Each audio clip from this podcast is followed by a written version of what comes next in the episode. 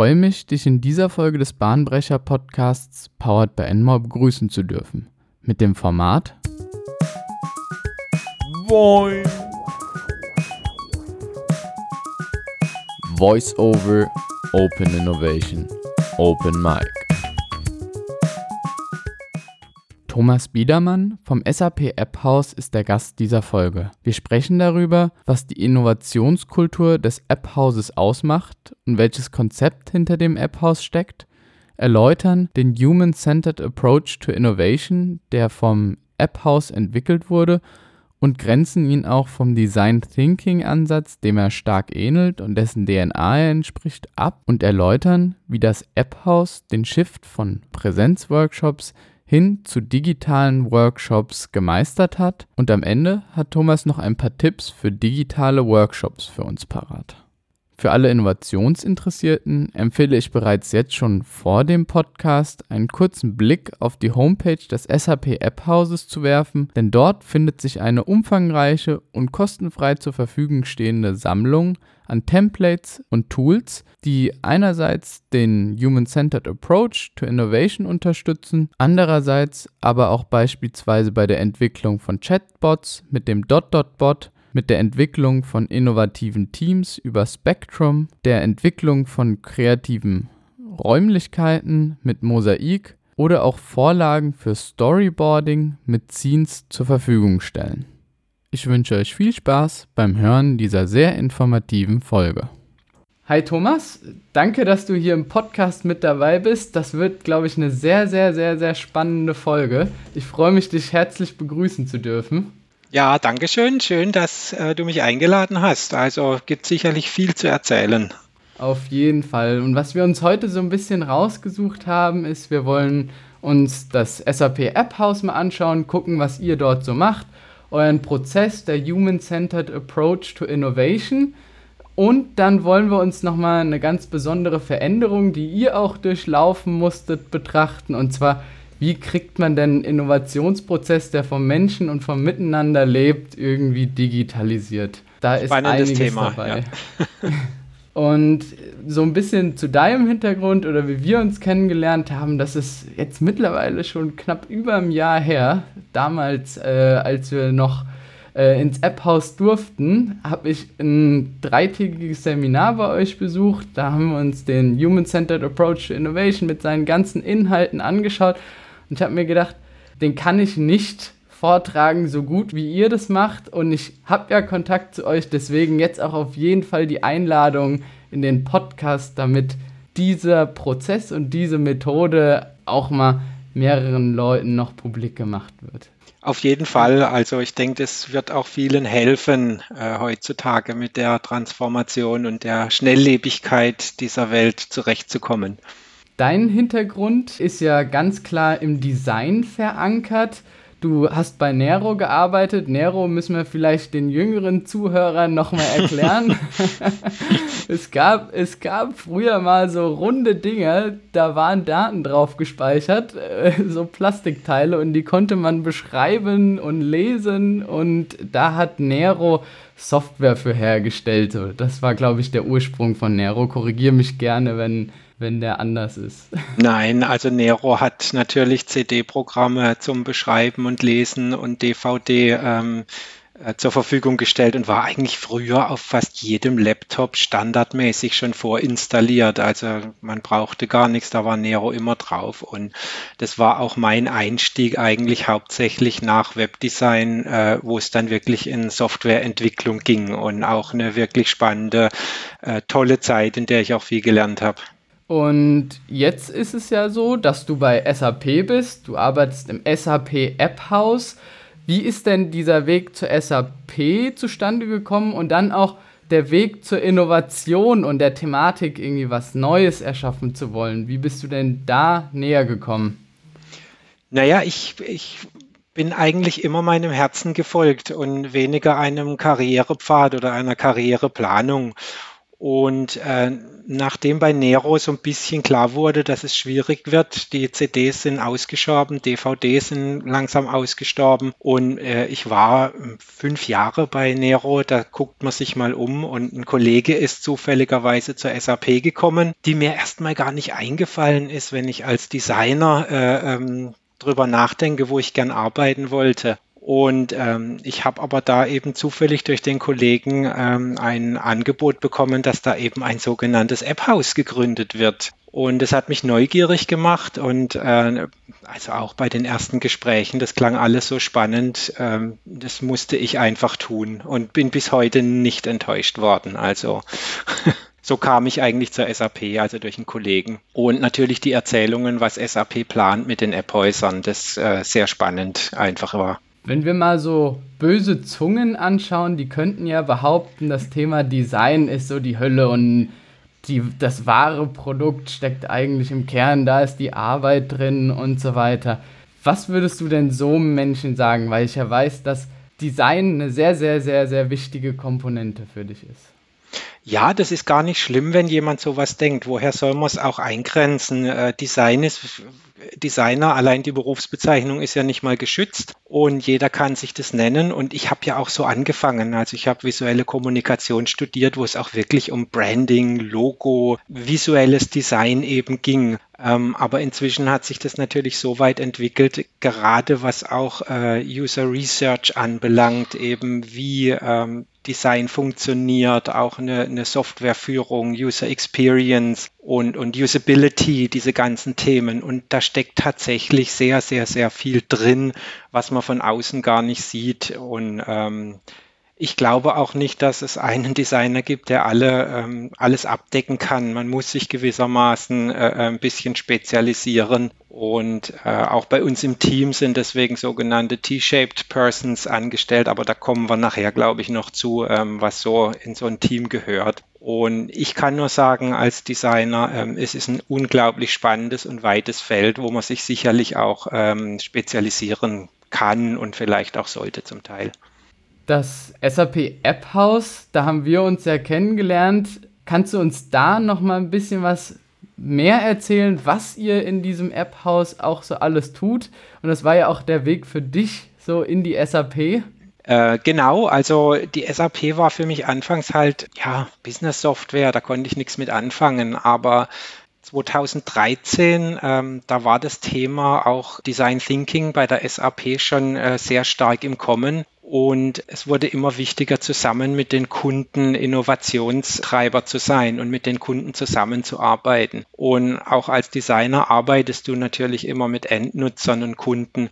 Und 2013 wurde das App House gegründet. Da ging es auch wirklich anfangs noch hauptsächlich so um User Experience, Eskalationen, ähm, Usability und so weiter. Aber dann hat man halt schnell gemerkt, dass da mehr nötig ist. Also und dann haben wir uns weiterentwickelt, was heutzutage wichtig ist. Also man darf nicht stehen bleiben als Team, sondern wir haben dann gemerkt, dass Geschäftsprozesse zum Beispiel äh, Innovation benötigt, haben dann Services zu Geschäftsprozessen gemacht. Und äh, inzwischen sind wir auch äh, bei Neudefinition von ganzen Geschäftsmodellen ähm, gelangen. Und das App House Team ähm, hat eben ein Human-Driven, äh, ähm, ja, dieses Englisch immer ist immer verrückt. Man fällt, es fällt einem im Deutsch gar nicht mehr ein. Also wir sind ein Human-Driven Innovation Team. Das heißt, der Mensch steht bei uns im Mittelpunkt, auch gar nicht so sehr die Technik, die natürlich auch wichtig ist. Äh, wir machen sehr viel eben Co-Innovation mit Kunden zusammen, um diese digitale Transformation, die halt gerade immer schneller wird, auch äh, bedarfsgerecht und schnell durchzuführen. Und dabei versucht das Team immer diesen Dreiklang aus äh, Desirability, den menschlichen Bedürfnissen, Viability, es muss natürlich auch Gewinn bringen und Feasibility, da kommt die Technologie rein, es muss machbar sein. Ähm, wir haben in letzter Zeit auch das Architekturdenken. Gerade die SAP hat natürlich mit der SAP Business Platform eine sehr starke Softwarearchitektur, die bringt man auch noch mit rein. Und ähm, weiterhin haben wir dann noch ein App House Network gegründet, weil wir in jedem Land natürlich ähm, vor Ort sein wollen, um die Sprache der Endnutzer natürlich auch zu sprechen, was auch sehr wichtig ist. Ähm, also ich sage immer als Beispiel, wenn du in ähm, Brasilien äh, mit einem Bandarbeiter sprichst, der vielleicht nicht gerade dem Englischen so mächtig ist, dann ist es natürlich unglaublich von Vorteil, wenn du die Landessprache sprichst. Und deswegen haben wir noch ein App House Network mit Partnern äh, gegründet. Ja, das ist mal so, was wir so ganz grob machen. Ja, so ganz grob, ganz wenig in Anführungszeichen. also ja, natürlich. Es, es ist viel, aber man kann natürlich in jedes Thema unglaublich tief noch äh, eintauchen. Auf jeden Fall. Und ihr seid definitiv mehr als nur ein Haus, das Apps entwickelt. Das kann man schon mal festhalten.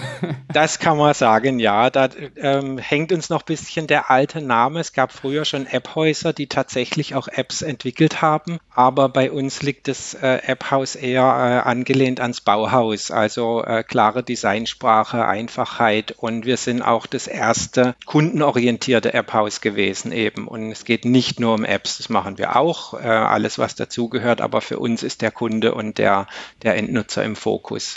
Und um euer Angebot und auch die ganze Methodik, die ihr inne habt, ähm, so ein bisschen an den Mann zu bringen und euer Produkt präsentieren zu können, habt ihr ja auch unterschiedliche Skills und diverse Skills bei euch im Haus. Du hast gerade eben schon die T-Shape People beschrieben. Was verbirgt sich denn hinter diesem T-Shape? Also dieses T-Shape, ähm, das sagt eigentlich, dass du Spezialisten brauchst, die aber auch ein breiteres Spektrum an, an Fähigkeiten. Also wenn man sich so ein T vorstellt, da ist der äh, senkrechte Balken einfach die äh, Konzentration auf die Spezialität, wo jemand sehr gut ist, zum Beispiel eben jetzt als Designer. Aber dieses T, der Balken, der oben drüber liegt, natürlich auch zeigt, dass du in der Breite auch viel Wissen hast, was mit diesem ganzen Thema zu tun hat. Und ähm, wir haben jetzt im, im App-Haus auch schon von Anfang an eine ja, ziemlich äh, coole Truppe, die breit gestreut ist. Also das geht bei Designern natürlich los. Also Visual Designer, User Experience, Research und so weiter. Wir haben ähm, hochprofessionelle Design Thinking Coaches, weil wir ja auch äh, unseren Kunden eben beibringen, wie macht man Design Thinking, äh, wie setzt man auch Teams auf, dann haben wir ähm, sogenannte CDELs, die nennen sich Customer Design Engagement Leads. Die äh, machen so ein bisschen Business Development, leiten solche Projekte und uns war es halt wichtig, dass man nicht ein Customer Engagement Lead ist, sondern ein Customer Design Engagement Lead, weil wir halt sehr designzentriert sind und das wollten wir auch in dem Titel eben mit aufnehmen. Ähm, weiterhin haben wir eben Softwarearchitekten im Team, weil man natürlich die Softwarearchitektur bei SAP kennen muss, um auch Produkte oder Innovationen nicht nur zu erfinden und tolle Ideen zu haben, sondern man muss sie halt auch umsetzen können. Und das ist auch ein ganz wichtiger Part. Und zuletzt, wo wir immer sehr, sehr viel Spaß und Freude haben, sind natürlich äh, unsere Studenten. Also wir haben einige Bachelor- und Master-Absolventen und für mich ist das jetzt mal in einem gesetzten Alter immer ein, ein wunderbarer Quell auch an, an Inspiration und, und ähm, also es ist, ist wirklich schön, Studenten zu haben, die immer mit neuen Ideen kommen, hochmotiviert und frisch sind. Die, die wecken auch mal jemanden Älteren wieder ein bisschen auf und, und äh, macht einfach Spaß.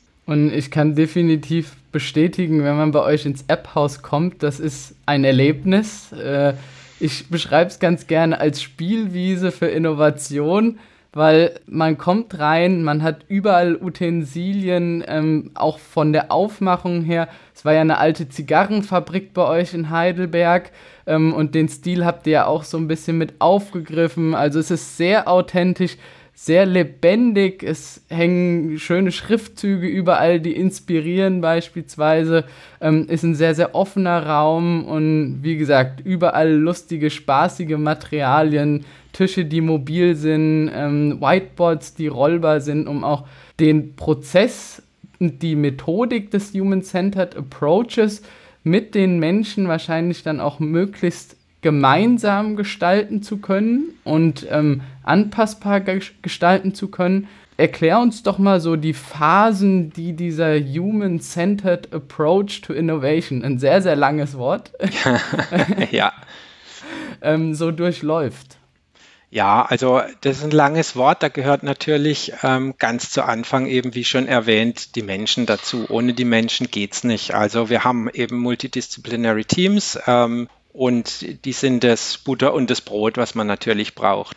Dann äh, haben wir natürlich eben diesen Human-Centered Approach to Innovation, was ein, ein, ein ganz klarer Prozess ist, äh, an dem man auch so ein bisschen folgen kann. Wie funktioniert sowas? Wie arbeiten wir? Das ist auch wichtig, um, um den Kunden zu zeigen, durch welchen Prozess laufen wir und was für Schritte sind nötig und, und wie macht man das, einfach um Verständnis zu erwecken.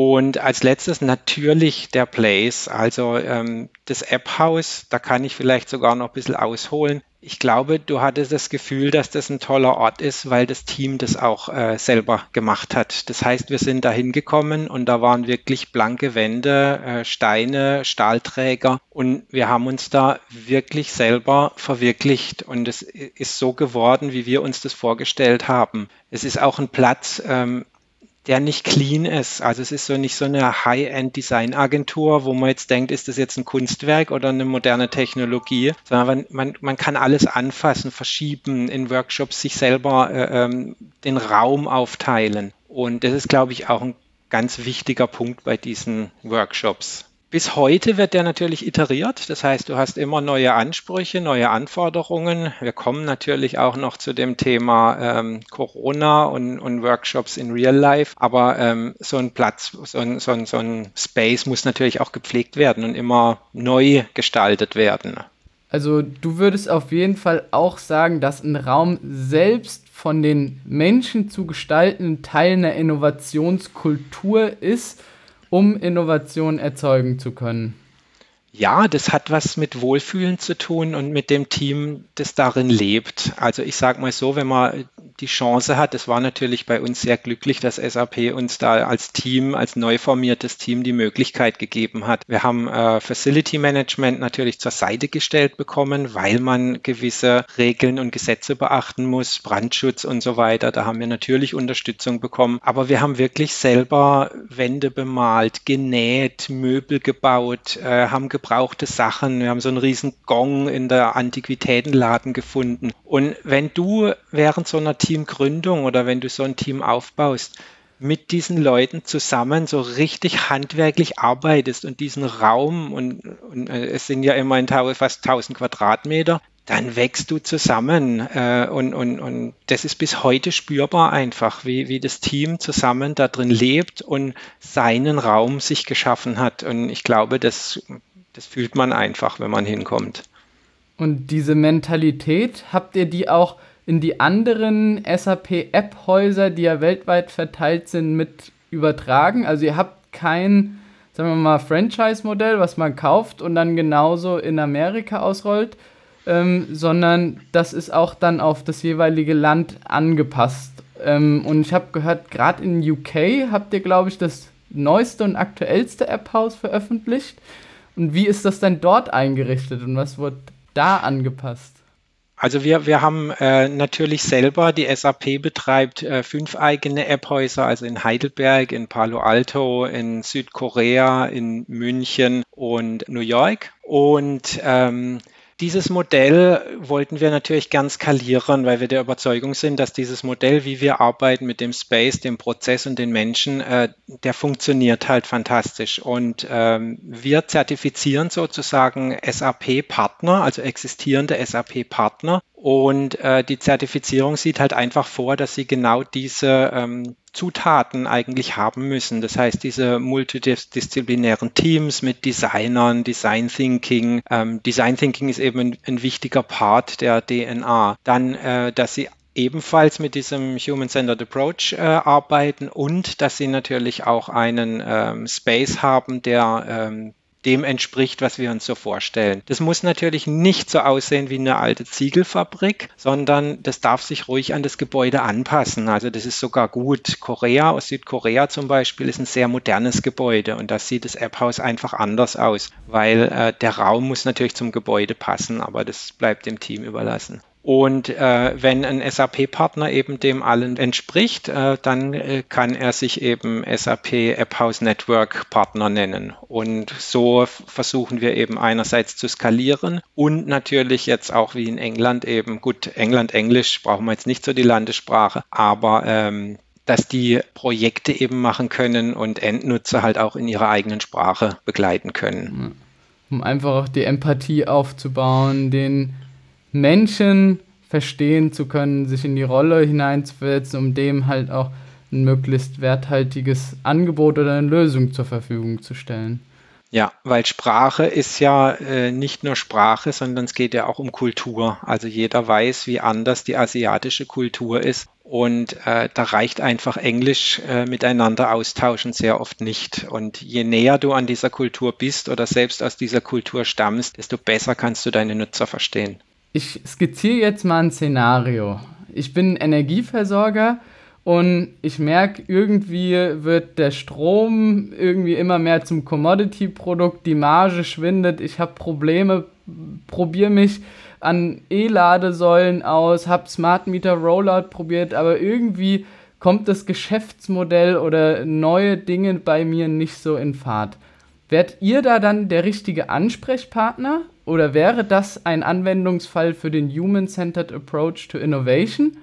Und wenn ja, wie sehen genau die Schritte aus, die ihr in diesem Prozess durchlaufen würdet? Ja, das ist natürlich eine, eine, eine, große Frage, die du da stellst. Das ist ganz klar.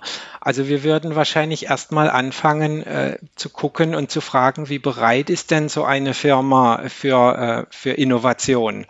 Weil für uns ist es sehr wichtig, ähm, dass ähm, Innovation ohne eine entsprechende Kultur in einer Firma ist sehr schwer umzusetzen. Also wenn man gerade dieses alte äh, Top-Down-Modell, also oben sitzen Manager, die wünschen sich etwas und befehlen es nach unten umzusetzen, da wird es extrem schwer, ähm, natürlich erstens mal schnell zu sein, weil halt viele Entscheidungsebenen dazwischen sind und äh, auch das Wissen zu haben. Und bei uns, auch im App-Haus und bei der SAP allgemein, ist es eher so ein Bottom-up-Approach. Das heißt, man enabled die enabled, da war es wieder das Englische. Man befähigt die Mitarbeiter eben auch selber Entscheidungen zu treffen. Also natürlich nicht die großen, aber man kann einfach freier arbeiten. Man, man hat eine Fehlerkultur. Das heißt, man muss keine Angst haben, wenn man was probiert und es klappt nicht, weil nur durch Probieren kommt man zur Innovation und es muss alles erlaubt sein.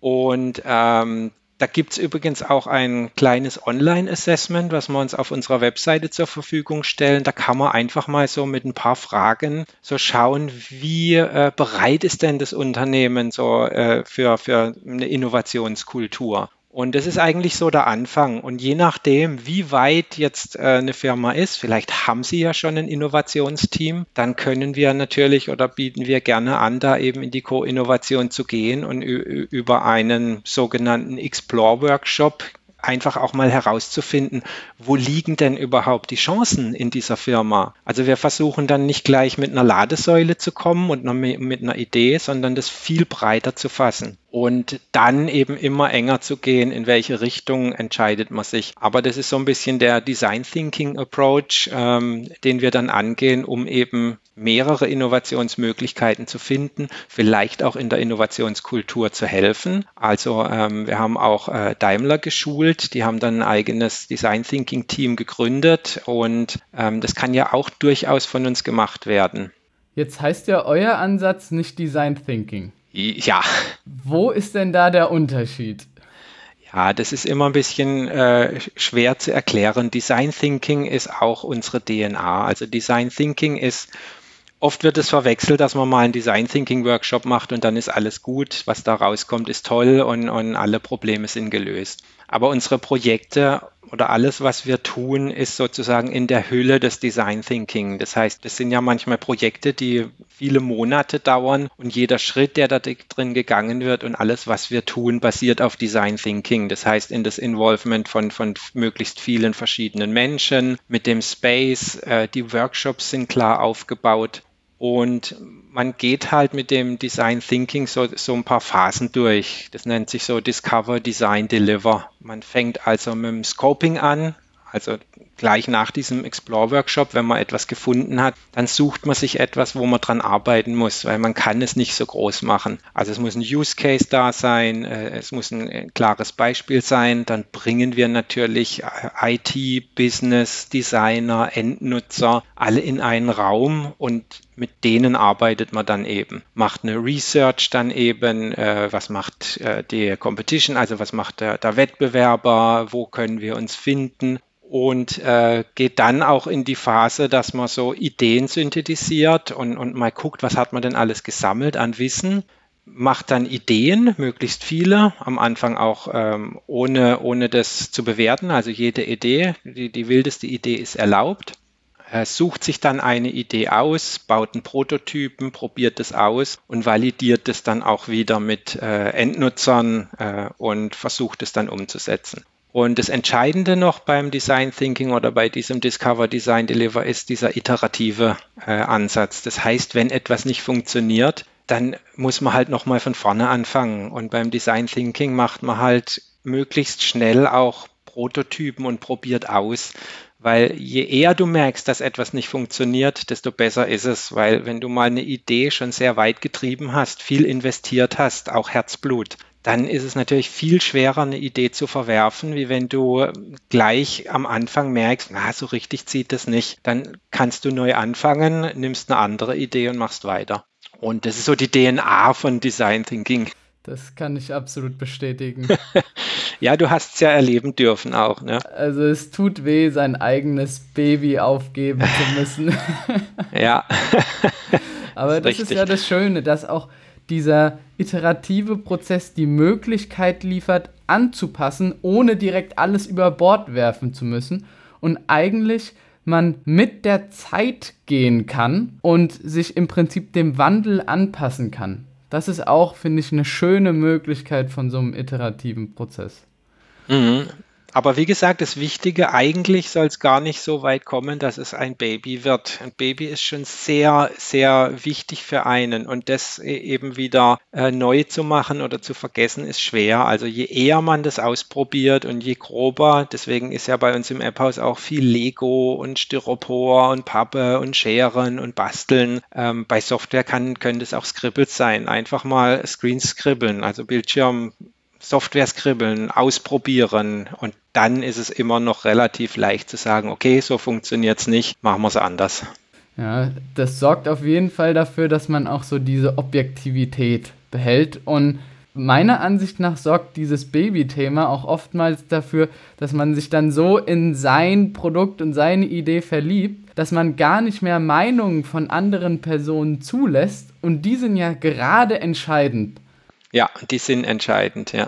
Und vor allem die, die es am Ende nutzen. Also es ist wirklich das Entscheidendste. Man kann sich sehr viel Feedback holen, man muss sich Feedback holen aus allen möglichen Bereichen, aber der, wo es am Ende kauft, nutzt, der entscheidet. Und das erleben wir ja selber, wenn wir Produkte nutzen. Wenn es uns nicht gefällt, kann es die tollste Marketingkampagne sein. Es nützt einfach nichts. Jetzt sehen wir bei der Thematik schon, wir arbeiten eng mit Menschen zusammen ja, und bringen ja. oftmals Menschen in einen und denselben Raum, damit sie auch kommunizieren. Jetzt haben wir ja aktuell ganz besondere Umstände. Und gerade da würde mich mal interessieren, wie ihr auch mit eurer Innovationskultur innerhalb des App-Hauses diese Transformation geschafft hat, euren doch sehr analogen und auf Präsenzveranstaltungen orientiertes Vorgehen in die digitale Umgebung zu verwandeln. Mhm. Ja, das hat uns natürlich im ersten Moment sehr stark getroffen und betroffen. Also auch uns, gerade wo wir so gerne solche Workshops machen und mit Menschen arbeiten. Und quasi über Nacht ist uns das genommen worden und es gab ja auch schon viele geplante Workshops und so weiter. Und aber genau das ist, glaube ich, ein, ein ganz toller Beweis gewesen, ähm, was Innovationskultur bedeutet. Wir sind dann nicht alle in, in, in Starre verfallen und haben zitternd gewartet, was passiert denn jetzt? Oder haben gewartet, ja, Management sagt uns jetzt mal, was machen wir denn jetzt? Wir haben keinen Space ist leer, äh, so jetzt drehe ich Däumchen, sondern wirklich jedes Teammitglied hat sofort angefangen zu überlegen für seine Workshops, was machen wir, wie können wir das natürlich online äh, äh hinkriegen. Und es war auch nur möglich, weil wir eben selbst Verantwortung übernommen haben, selbst Lösungen haben wollten, also der, der Wille ist dazu, und dass wir das Vertrauen vom Management haben, dass wir es einfach auch tun dürfen, also nicht immer so viel nachfragen mussten. Und das hat halt schon gezeigt, wie anpassungsfähig unser Team ist und das hat auch richtig Spaß gemacht. Wir haben dann tatsächlich, haben uns eine äh, Online-Whiteboarding-Lösung gesucht. Das war in unserem Fall ist das Mural. Ähm,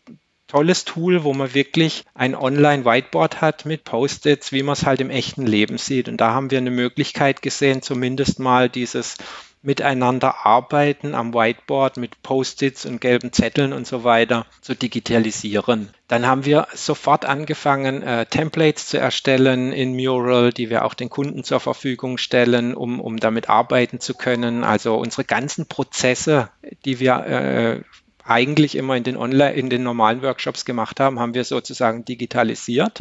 Und so haben wir uns äh, äh, da in die digitale Welt quasi über Nacht äh, geschoben. Das war natürlich anfangs, aber auch da ist es, tut's einfach, auch wenn es noch nicht perfekt ist jeder hatte Verständnis der Kunden und, und haben uns so einfach weiterentwickelt. Und bis heute haben wir ziemlich gute Online-Workshops inzwischen, haben viel Erfahrung und wir stellen ja auch äh, Templates frei zur Verfügung und ähm, haben ja auch einige Tools entwickelt, wie man online arbeiten kann. Die können wir nachher auch nochmal vorstellen. Die sind auch kostenlos, also sind unter Creative Commons, kann jeder nutzen und das ist das Schöne. Ich glaube, das war wirklich nochmal ein guter Hinweis auch für die Zuhörer. Ähm, wer Interesse hat, sich Informationen auch zum Thema des App-Hauses und vor allem ganz viele nützliche Tools, die jeder verwenden darf, unter der Creative Commons Lizenz anschauen mag, dann gerne mal auf die Webseite des App-Hauses ähm, klicken. Du darfst jetzt den Link ähm, einmal benennen. Das ist Experience. Ja, experience.sap com slash designservices slash tools. Und wer es einfach haben will, kann auch einfach in Google eintippen SAP App House Tools und kommt bestimmt auch ähm, an die richtige Stelle. Ja, wenn er Apphaus mit H-A-U-S schreibt.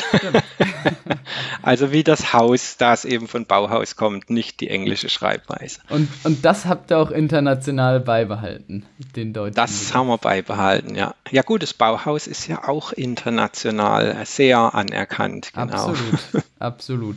Lass uns noch mal ein bisschen darüber reden, wie ihr es geschafft habt, so wirklich diese Workshop-Experience in den virtuellen Raum zu bekommen, also in das Wohnzimmer oder Arbeitszimmer von jedem Menschen, der bei solchen Workshops teilnimmt, weil wir ja gerade am Anfang besprochen haben, dass der Raum mit einer der drei entscheidenden Komponenten ist, damit so ein Prozess, so ein Innovationsvorhaben auch funktioniert und die Menschen mitgenommen werden können.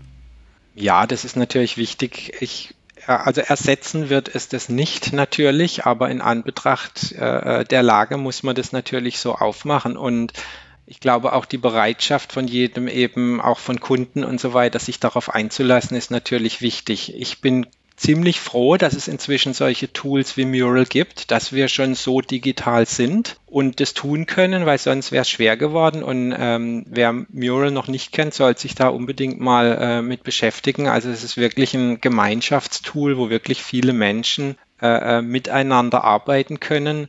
Ähm, natürlich gehört Zoom und Microsoft Teams auch zum Werkzeugkasten, äh, in dem dort solche sogenannte Breakout Rooms äh, erstellt werden können. Das heißt, man befindet sich erst in Mural in einem gemeinsamen Raum und kann dann auch simuliert in kleinere Gruppenarbeiten gehen, was natürlich auch wichtig ist bei so einem äh, Online-Workshop. Das machen wir in echten Workshops auch, dass wir kleine Arbeitsgruppen haben mit fünf bis sechs Personen. Und genau so wird es eigentlich in Zooms oder Teams oder wo auch immer eben äh, auch umgesetzt. Und das funktioniert eigentlich ganz gut. Ich würde mir wünschen, dass äh, Virtual Reality schon so weit wäre, dass jeder so ein Gerät hätte und wir zumindest digital physisch, sage ich jetzt mal, äh, miteinander interagieren können. Es gibt auch schon ein paar interessante Tools, die ich mir angeguckt habe, die so sowas simulieren, aber ähm, da sind wir noch nicht. Da bin ich auch absolut gespannt, was da in Zukunft noch an technischen Lösungen, gerade jetzt auch beschleunigt durch die aktuelle Situation, äh, auf den Markt kommen wird und was uns da alles noch erwartet. Ja. Jetzt habt ihr ja wirklich umfangreiche Erfahrungen gesammelt im Thema Online-Workshops. Was sind denn so drei Tipps oder Erfahrungswerte, die du kundtun kannst für Leute, die vielleicht sowas zum ersten Mal ausprobieren wollen, auch mit ihrem Team auf der Arbeit? Ja, klar. Also man muss sich natürlich mit den Tools beschäftigen. Also was kann Mural? Wie arbeitet man? Wie macht man Breakout Rooms in Teams und Zooms? Aber das, das sind eben technische Vorbereitungen, die man selber machen kann. Was wir anfangs gemerkt haben, wo wir viel Zeit verloren haben, ist, dass natürlich der Zugang und die Tools äh, ähm, für den Kunden ähm, sehr oft neu sind.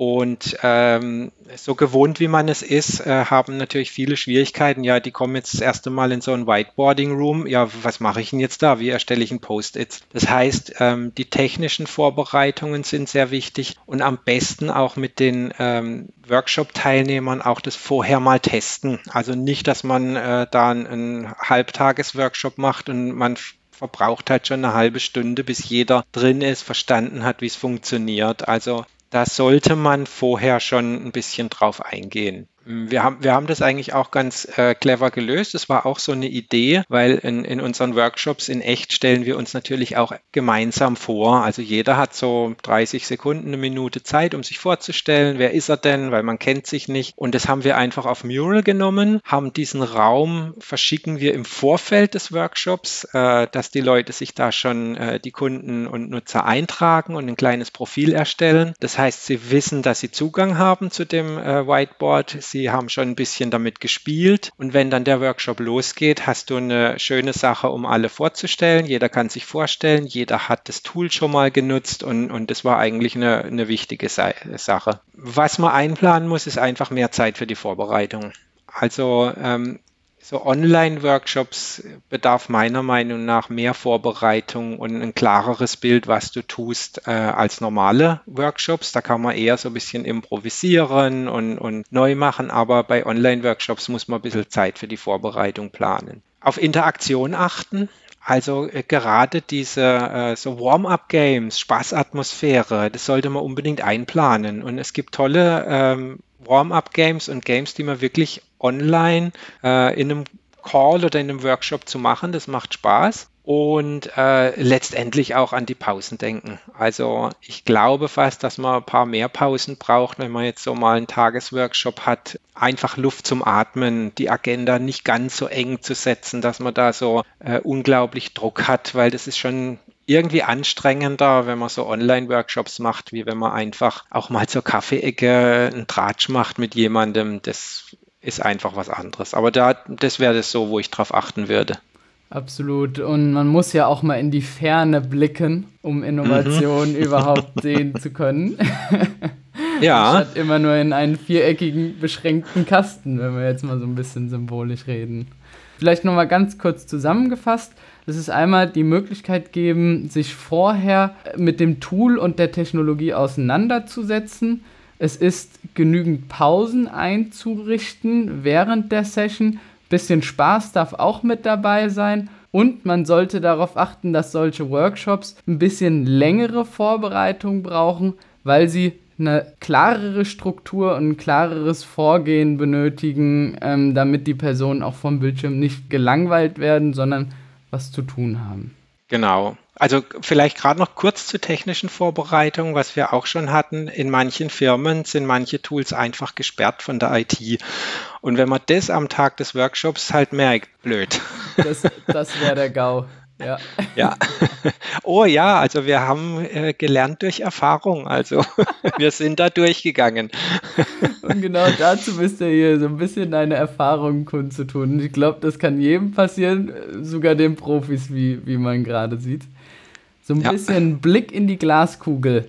Wie sieht die Zukunft aus eurer Workshops? Digital, wieder zurück zu analog oder könnt ihr euch auch vorstellen, da so eine hybride Veranstaltung draus zu machen? Ja, also ich bin mir ganz sicher, dass es hybrid wird. Wir alle wünschen uns natürlich, ähm, dass es wieder physisch wird, also mit Menschen zu arbeiten, im echten Leben sie kennenzulernen. Der Mensch ist einfach ein sozialer äh, ähm, Charakter und, und der will auch interagieren. Das heißt, wir werden auf jeden Fall zurückgehen zu physischen Workshops, aber selbstverständlich hat man jetzt gemerkt, wie gut auch so äh, digitale Workshops funktionieren, wenn man jetzt überhaupt mal an Reisekosten Kosten denkt, an, die, an den Aufwand, immer die Menschen an einem Tag äh, zu einem Workshop zu bringen. Das ist auch oft schwierig in der zeitlichen Abstimmung und da wird es sicherlich auch digitale Lösungen geben. Auch die Research-Interviews äh, werden wahrscheinlich auch digital machbar sein, Präsentationen. Aber ähm, Insgesamt glaube ich, dass äh, es wieder zu physischen Workshops zurückgehen wird, äh, sobald es geht äh, und auch eben nicht zu viele Kosten macht. Ich glaube, der Kostenfaktor wird in Zukunft da eine Rolle spielen. Was äh, definitiv bei uns nicht digitalisiert werden kann, ist äh, unsere Research. Das heißt, wir gehen ja normalerweise zu den Endnutzern. Das heißt, wir gehen in die Fabrik, um sie wirklich vor Ort arbeiten zu sehen. Ob das eine Ölplattform ist, ich war schon in Heidelberg im Klinikum, habe eine Nieren-OP äh, begleitet, weil wir da einen Operationsraum der Zukunft äh, ähm, eine Innovation gesucht haben. Und da musst du einfach vor Ort sein. Du musst dem Arzt zugucken, was hat er für Probleme. Die kannst du in einem Interview so nicht rausfinden, weil er selber manchmal nicht merkt, äh, wo er jetzt äh, eine Innovation sieht. Und das heißt, diese On-Site-Research beim, beim, beim Nutzer äh, letztendlich, die wird kaum virtuell machbar sein. Aber ähm, ansonsten wird es auf jeden Fall hybrid. Ich glaube, wie auch unser Leben im Homeoffice ja inzwischen, ich glaube, keiner kann mir bestreiten, dass das äh, auch eine hybride Version wird. Also ich würde mich auf jeden Fall freuen, beziehungsweise bei uns im Unternehmen wird es ja auch schon jahrelang hybrid gelebt und ich glaube, wir können definitiv festhalten, dieses zurück in die Normalität, was sich so manche Leute wünschen. Ich glaube, das ist ein Begriff, den wir so nicht wirklich realisieren können, sondern es wird sich eine neue Normalität definieren, weil wir einfach ja. einen gewissen Change- und Veränderungsprozess jetzt durchlaufen haben. Ganz genau. Und ich glaube, das ist auch positiv. Also ich meine, man hat bei der SAP gesehen, wie weit sie eigentlich da schon in der Zukunft war, weil von einem Tag auf den anderen 100.000 Mitarbeiter oder sehr, sehr viele Mitarbeiter äh, ohne Probleme ins Homeoffice gegangen sind und, und äh, remote gearbeitet haben. Das fand ich persönlich schon ziemlich faszinierend und es hat einfach funktioniert und da werden natürlich oder merken ja jetzt viele auch, dass es funktioniert und das ist das wirklich Gute am Schlechten jetzt. Ja, es ist echt Wahnsinn, wie es möglich ist, dann wirklich so Massen an Menschen ins Homeoffice zu transferieren, mehr oder weniger mit einem Fingerschnips und mit den Technologien, ja. die bereits vorhanden sind. Ja. Vielleicht abschließend drei ganz kurze Fragen, die du spontan und schnell beantworten kannst oder mhm. Sätze ergänzen musst. Ich bin Designer, weil weil ich äh, in der Schule bereits so viel Spaß hatte zu zeichnen. Damals war ich sehr visuell und ähm, gemerkt habe, wie schön das andere finden. Und ich glaube, diese Bestätigung, wenn man etwas Kreatives äh, erstellt hat und äh, anderen Menschen damit eine Freude oder helfen kann, das befriedigt mich einfach bis heute. Was ist dein Lieblings-Warm-up-Game? Papierflieger falten. also in Zweierteams, ich kann es sogar kurz erklären, man macht Zweierteams. Zweierteams kriegen jeweils ein A4-Blatt, ein Arm auf den Rücken und mit dem anderen Arm jeweils zusammen einen Papierflieger falten. Und wer am weitesten fliegt, hat gewonnen. Sehr spaßig. Kann ich bestätigen. und die letzte Frage, war früher wirklich alles besser? Nein, anders, einfach anders. Aber man muss einfach mit der Zeit gehen. Also wer stehen bleibt, gut, der lebt in der Vergangenheit und das war ich noch nie. Also deswegen habe ich mich auch von einem reinen visuellen Designer äh, jetzt zu einem strategischen Designberater gewandelt und Zeit ist Wandel und jeder da, wo er seinen Spaß hat. Wenn man in der Vergangenheit gern lebt, dann ist es auch in Ordnung. Nicht mein Weg gewesen. Dann danke dir, Thomas, für die umfangreichen Informationen, die, glaube ich, einige Inspirationen mit sich bringen beim Zuhören. Danke dir. Ja, ich danke dir auch. Hat sehr viel Spaß gemacht und ich bin gespannt auf die Folge.